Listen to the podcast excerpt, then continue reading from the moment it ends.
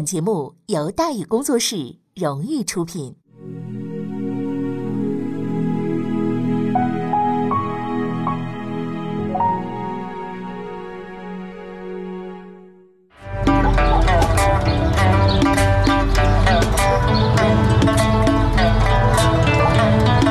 说书唱戏劝人方，三条大道走中央，善恶到头终有报，人间正道是沧桑。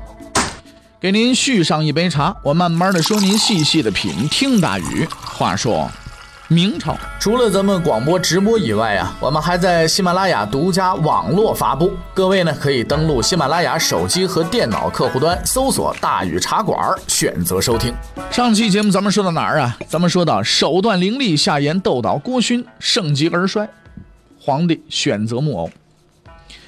其实对皇帝而言啊，朝中这些腥风血雨，你斗谁谁斗谁都无所谓，没所谓。因为夏言虽然呢是个聪明人，但是和皇上比起来，啊，人家怎么能当皇上呢？是不是还是有不小的差距的？十五岁的时候，嘉靖就登上了皇位；十七岁的时候，他就用过人的天赋战胜了杨廷和；十八岁的时候，杖责百官，确立自己的权威。而事实证明，他在治国方面绝对不是一个昏庸之辈。登上皇位不久之后，他就开始打听俩人的下落。江彬和钱宁搁哪儿呢？大臣回报说，目前仍然关押于狱中，听候陛下处置。对于这个问题啊，属下们心知肚明。大份新君登基啊，总得搞点特赦以示宽容。毕竟用杀人来庆祝开张，这玩意儿是不多见的，是不是啊？不过接下来那句话和他们想象有点差距。嘉靖怒了：“奸佞小人，留着干什么呀？即刻斩首！我拉着就剁了。”嘉靖是一个十分特别的人，不仅仅是他的智商，还有他的生活经历。你比方说什么，像什么娇生惯养啊，混在大城市那个朱厚照，他他他他和和嘉靖不一样。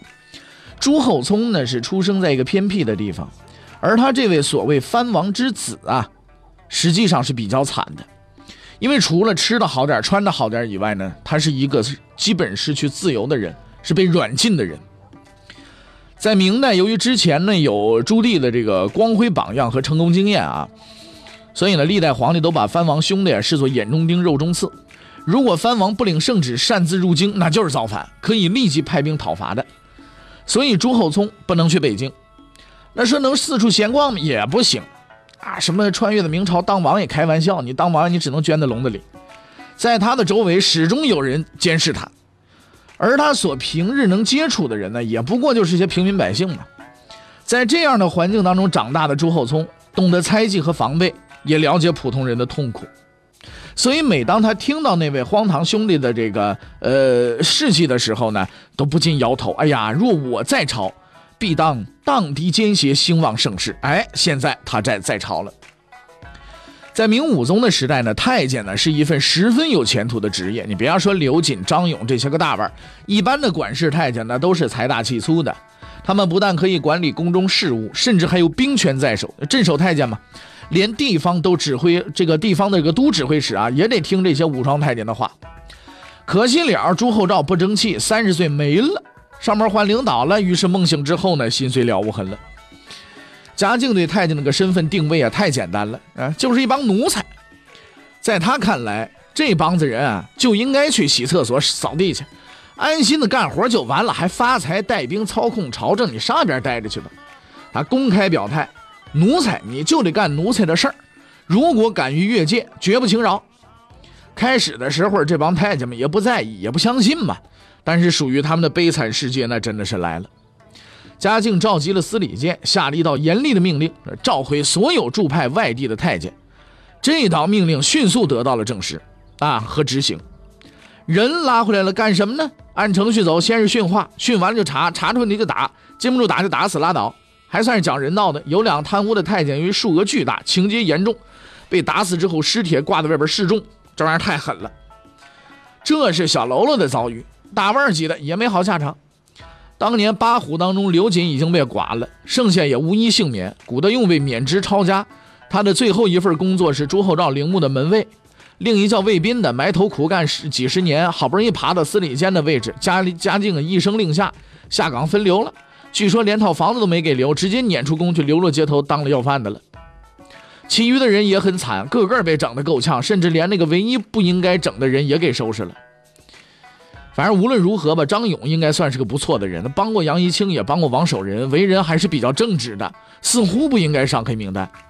可是嘉靖先生太过生猛了，在他看来，只要是豁出去挨了那一刀的，全不是什么好东西，是吧？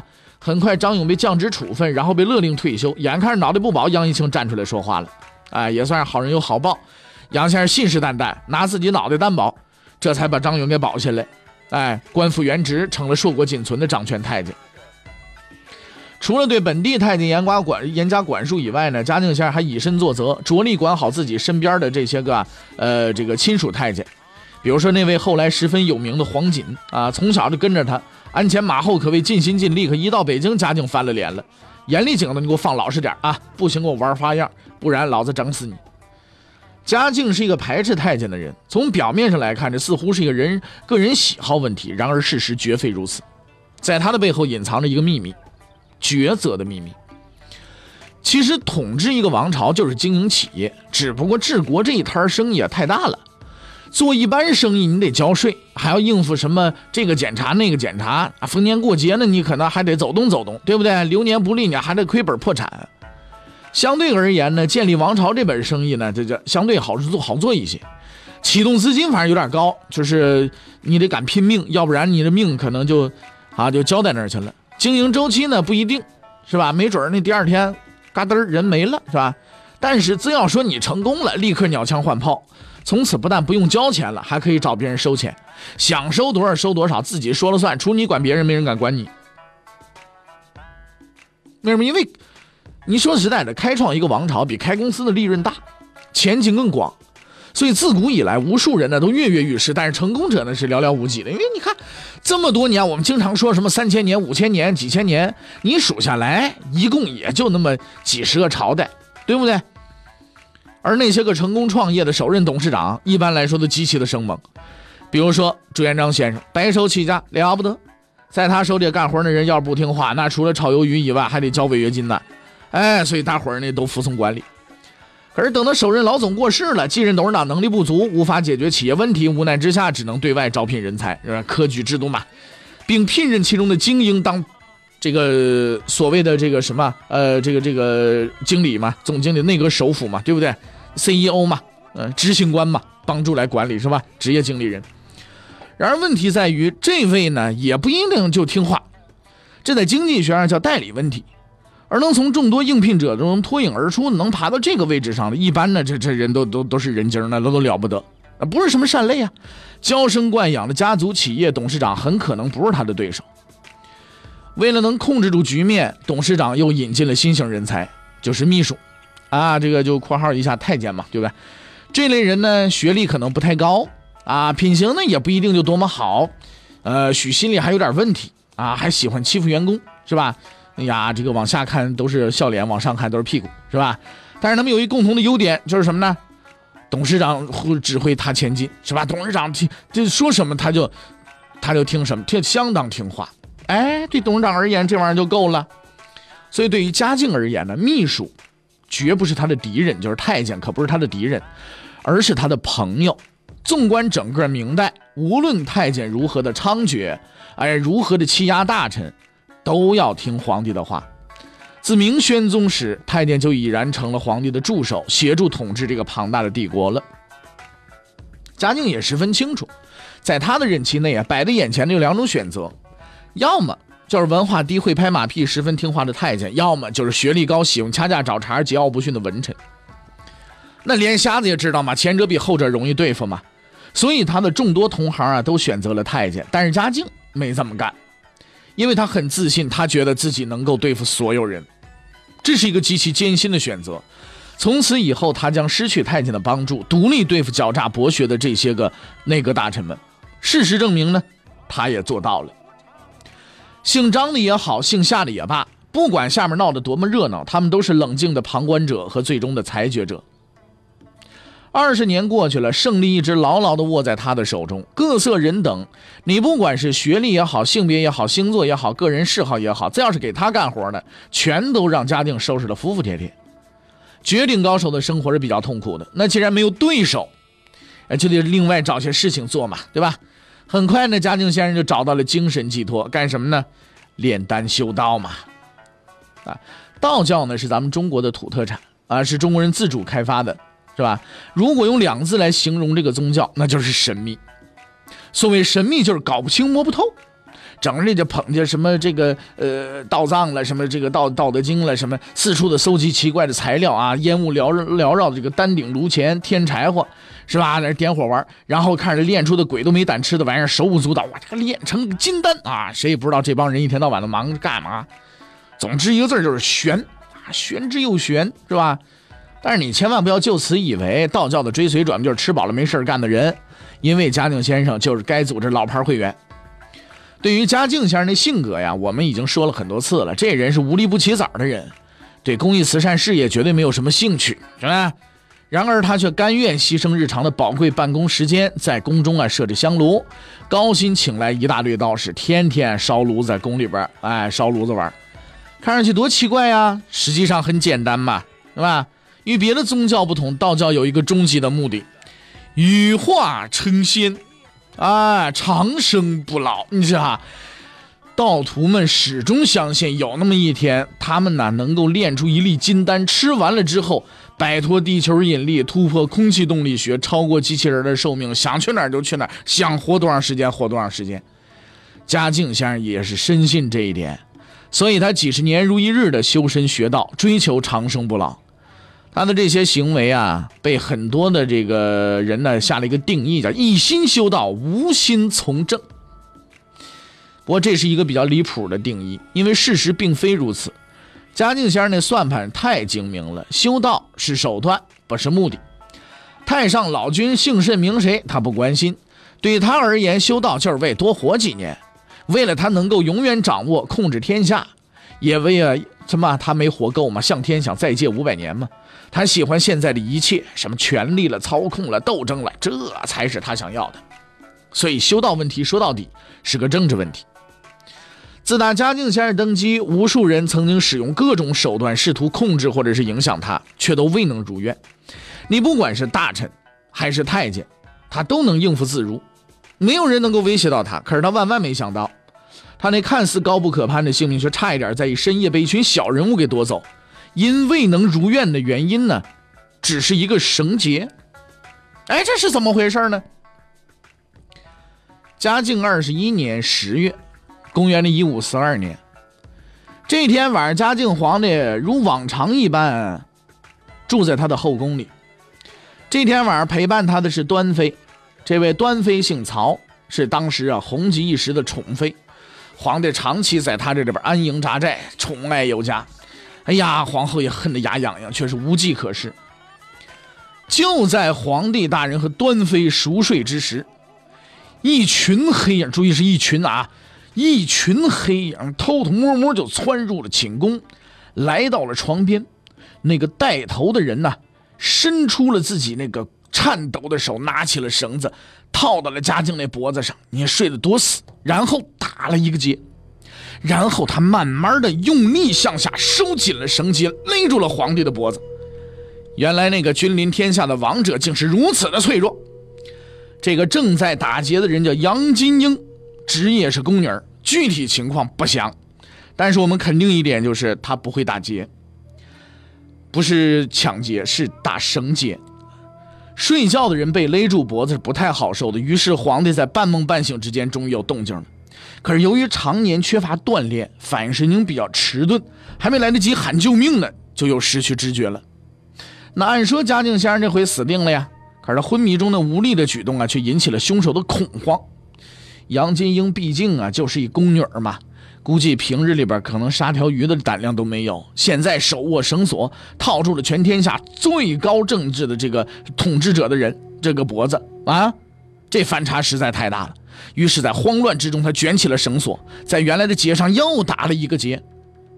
哎，相信但凡系过鞋带的都知道，这种结上打结的结果就是个死结，那吧？这种事情就挺麻烦的，是吧？所以呢，这个我们也经常可能在自己绑鞋带的时候系上死结。哎，你要注意啊，这还是有一个比较容易打的活结的啊。和系鞋带一样，勒死人呢，最好是不要打死结，因为死结是勒不紧的啊。当然了，如果想把杀人灭口和追求艺术结合起来，那么打个蝴蝶结也是个不错的选择啊。杨金英就发现了这个问题了。哎呀，这个绳结在打起来的时候往下进行不下去了，怎么用力这个绳结都没有变紧，手忙脚乱，却忘记了那个极为简单的方法，就是解开再系嘛。但是他忘了，按照犯罪规律，一般干这种见不得人的事情，只要不是力气活，就是搬尸体嘛。人是越少越好，这次也不例外。杨金英慌张的神态吓坏了另一个同伙，他准备放弃了，不干了，不干这个活，我们干不了。这个胆小的帮凶啊，叫张金莲。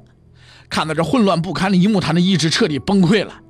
为了摆脱眼前的一切，他趁其他人不备，偷偷的溜出宫，溜着出去啊，不能说溜出宫去啊，溜出去向皇后报了信儿。这是一个挽救了嘉靖生命的举动，却也是个愚蠢的决定。因为自打他潜入后宫的那一刻开始，他的名字就已经被写在了阎王爷的记笔记本上。无论他做什么，都是于事无补啊。被深夜叫醒的皇后得知这个消息，话都说不利索了，情急之下亲自带着人赶到了案发地点，把犯罪分子杨金英等人堵了个正着。当时这位杨宫女仍然用力的在那拉绳索，很明显她觉得这结还不够紧呢。皇后亲手为皇帝大人解开了那个死结，拿走了那根特殊的项链。太医们也连夜出了急诊，经过紧急抢救，嘉靖先生除了脖子不太好使以外，这个命可就算是保住了。这下子可坏了事儿了，为什么？这案子通了天了啊！皇帝大人在自己的老婆之一的床上被人差点活活勒死，而行凶者竟然是手无寸铁的宫女。这要是换在今天，好家伙，爆了炸了！这新闻呐，啊，什么嫔妃秘闻，这这了不得了，大炒特炒啊，对不对？现在不是，是不是啊？两个偶像宣布一下自己这个啊。搞对象的好家伙了，又又又这又那什么服务器又毁了，买这不了得吗？但是出人意料的是，在当时啊，这起案子处理异常的低调，所有的正史记录都讳莫如深，似乎是在隐藏着什么啊。当然了，结论还是有的。经过审讯，犯罪嫌疑人杨金英、张金莲对自己的罪行供认不讳。为争取宽大处理，他们还供出了此案的幕后黑手王宁嫔。这位王小姐呢，也是嘉靖的老婆之一啊，后宫重量级人物之一。这里咱们不多说了，主谋这顶帽子啊最终扣在他脑袋上了。至此呢，这个案子预审终结，也不用交什么再起诉了，干什么？这一时一干人等被全部即刻斩首示众。这个案子到这儿就算是结了。可是这个案子的真相似乎并没有大白，因为还有一个啊，始终没能解释的问题，那就是杀人的。动机，你要知道，杀皇帝啊是个了不得的事情，绝不可能大事化小。依据惯例，敢于冒这个险的人，必定要遵循一个原则，就是收益得大于风险。亏本的买卖谁也不干呢。那为什么这些宫女能干出这等惊天的大事呢？欲知后事如何，且听下回分解。